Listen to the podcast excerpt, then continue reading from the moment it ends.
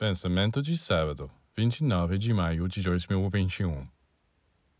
Você ainda não sabe o que é esperança. A esperança é uma sabedoria que sabe usar o passado e o presente para agir no futuro. A esperança é poder viver uma realidade magnífica que ainda não foi atualizada no plano físico. A esperança é um gosto de perfeição. Graças a ela, você come e bebe uma felicidade que ainda não tem, mas que é a verdadeira realidade. Pois a verdadeira realidade não está no plano físico, mas no mundo divino. A verdadeira realidade é que você é um herdeiro do céu e da terra. Sua herança está lá, mas como você ainda é muito jovem, não pode tomar posse dela mas essa herança está esperando por você.